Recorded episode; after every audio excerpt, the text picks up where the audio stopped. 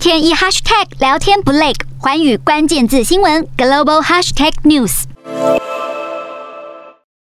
特斯拉执行长马斯克六号威胁要放弃四百四十亿美元（约新台币一点二九兆元）的推特收购案，主要原因在于推特一直拒绝提供有关发送垃圾邮件的假账号资讯或数据。而这次马斯克不止在推特平台上发言，而是由律师去函，这也是他首度以书面方式威胁退出交易。Um, now, clearly, he has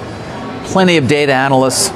at his disposal, uh, and one would expect that they are telling him something very different than what Twitter tells the world in terms of the number of fake bots, spam accounts on the platform.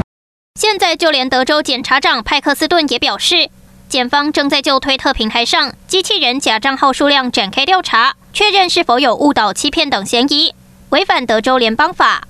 其实上个月，马斯克就已经扬言， 除非推特能够证明平台里的假账号跟公开文件中披露的一样，占比不到百分之五，否则他不会进行收购交易。因为他曾经自己分析估计，认为推特的假账号占比至少有百分之二十，批评推特的检核方法不够严格。消息一出，推特股价一度大跌百分之五点六，至三十七点九二美元，与马斯克提出每股五十四点二零美元的报价差了非常多，说明投资者认为这场交易不会以商定的价格完成。不过，推特也在随后发出声明，强调将会继续与马斯克合作，共享资讯，同时补充说明，推特打算以商定的价格完成交易，对外界的揣测做出了回应。